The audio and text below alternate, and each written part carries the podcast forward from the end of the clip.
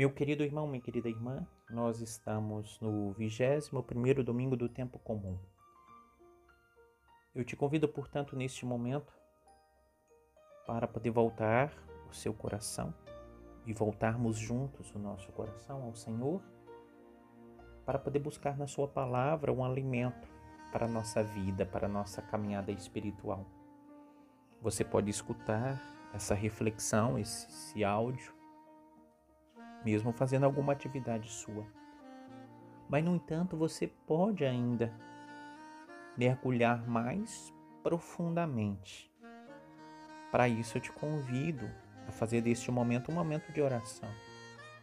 Então, recolher-se em algum lugar, dispor algum tempo né, suficiente para a oração, para você falar realmente com Deus e deixar Deus falar ao seu coração. É preciso buscar esse Deus que se deixa encontrar por aqueles que o procuram e preciso também colocar o coração para que seja tocado por este Deus. E você só pode fazer isso mergulhando na palavra do Senhor e você só pode alcançar isso, na verdade, se dispondo e colocando no seu coração diante de Deus neste momento de oração. E eu quero te ajudar. Por isso eu te convido neste momento a rezarmos juntos, oferecendo-se ao Senhor, oferecendo as potencialidades do seu interior, ou seja, o seu coração ao Senhor. Dentro do seu coração, ou seja, na sua interioridade, você encontra a sua memória, seus pensamentos, seu entendimento, sua vontade, sua liberdade, até mesmo seus afetos. E é isso que eu gostaria de te convidar a entregar ao Senhor. Tomai, Senhor, toda a minha memória, todo o meu entendimento, toda a minha liberdade, toda a minha vontade, todos os meus afetos e sentimentos.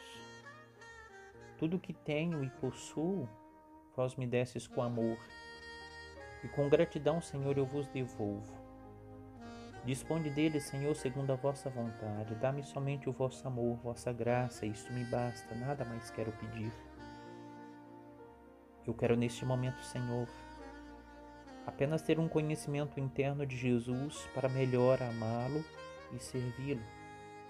Por isso que o seu Espírito Santo possa agir no meu coração agora, trazendo sabedoria, como força do alto, iluminando toda a minha interioridade para conhecer mais o seu Filho Jesus e amá-lo e servir. Você pode tomar agora, meu querido irmão, minha querida irmã, o evangelho que está em Mateus 16, 13 a 20. Eu vou ler para você. Naquele tempo, Jesus foi à região de Cesareia de Filipe e aí perguntou aos seus discípulos: Quem dizem os homens ser o filho do homem? Eles responderam: Alguns dizem que é João Batista, outros que é Elias, outros ainda que é Jeremias ou algum dos profetas. Então Jesus lhes perguntou: E vós, quem dizeis que eu sou?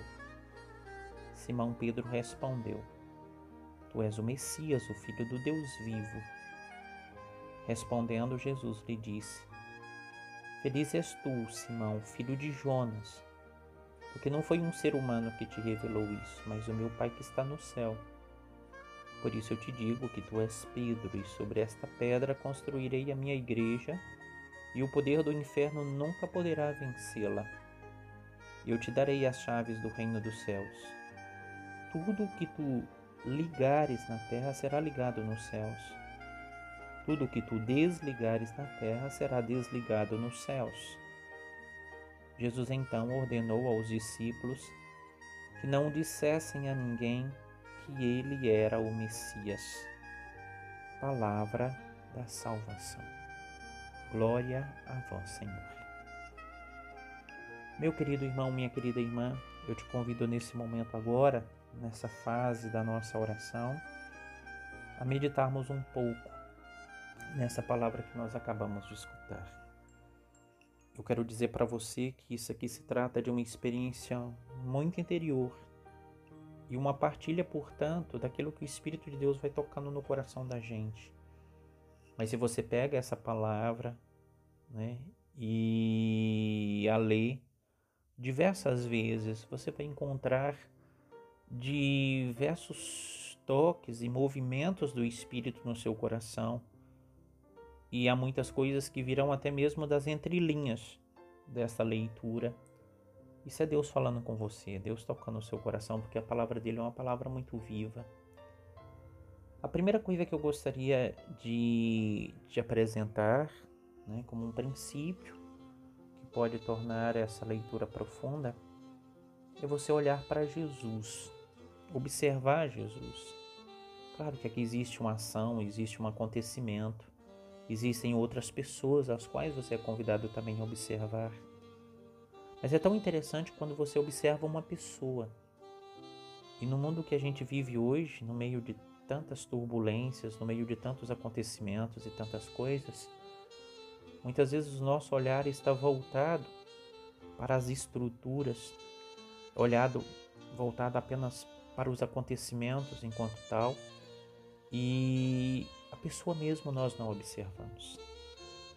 E é tão interessante quando nós observamos a pessoa porque uma verdadeira relação e uma relação profunda, ela nasce disso, né? De uma relação realmente interpessoal, de pessoa para pessoa, de coração para coração.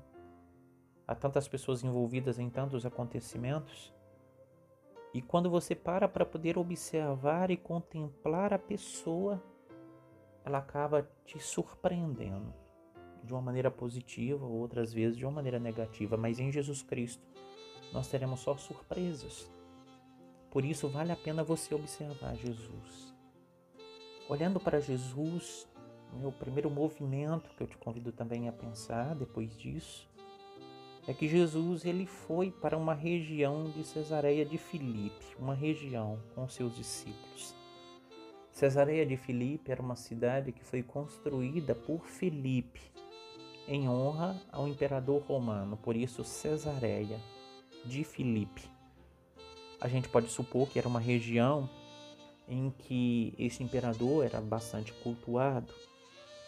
Nós podemos ainda dizer que era uma região de pagãos.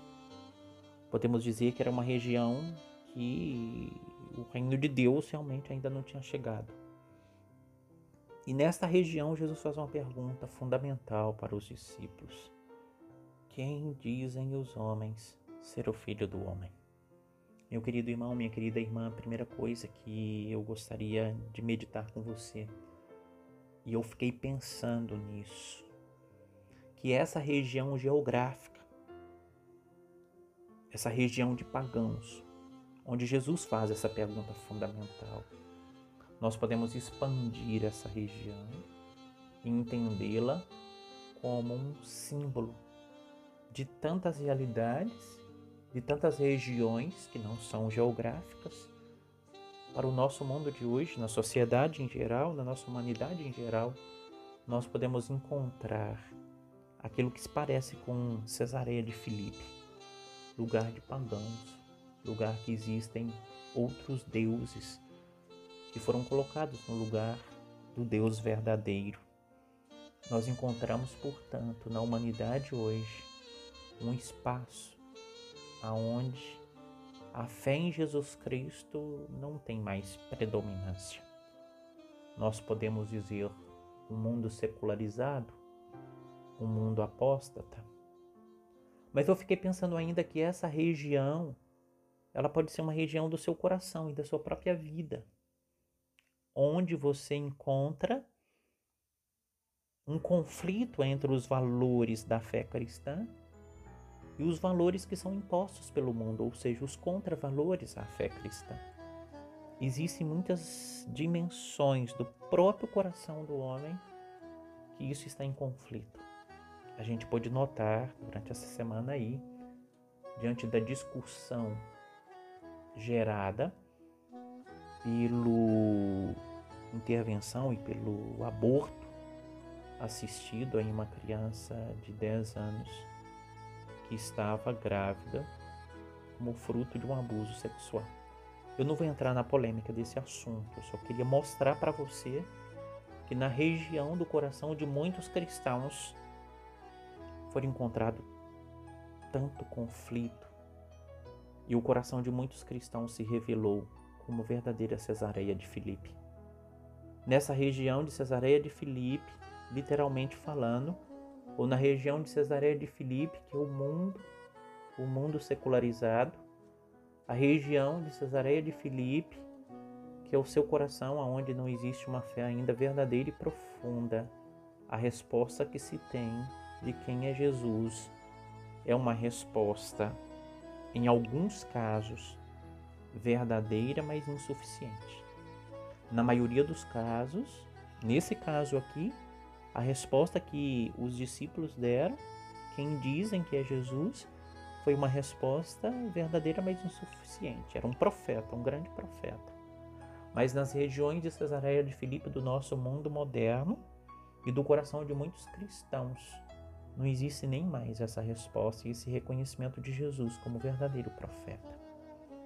Porém, meu querido irmão, minha querida irmã, eu não queria ficar só nisto aqui, mas eu gostaria de chamar a sua atenção e olhar juntamente com você para a resposta exata quando Jesus enfatiza a pergunta e dirige aos seus discípulos: E para vocês quem eu sou?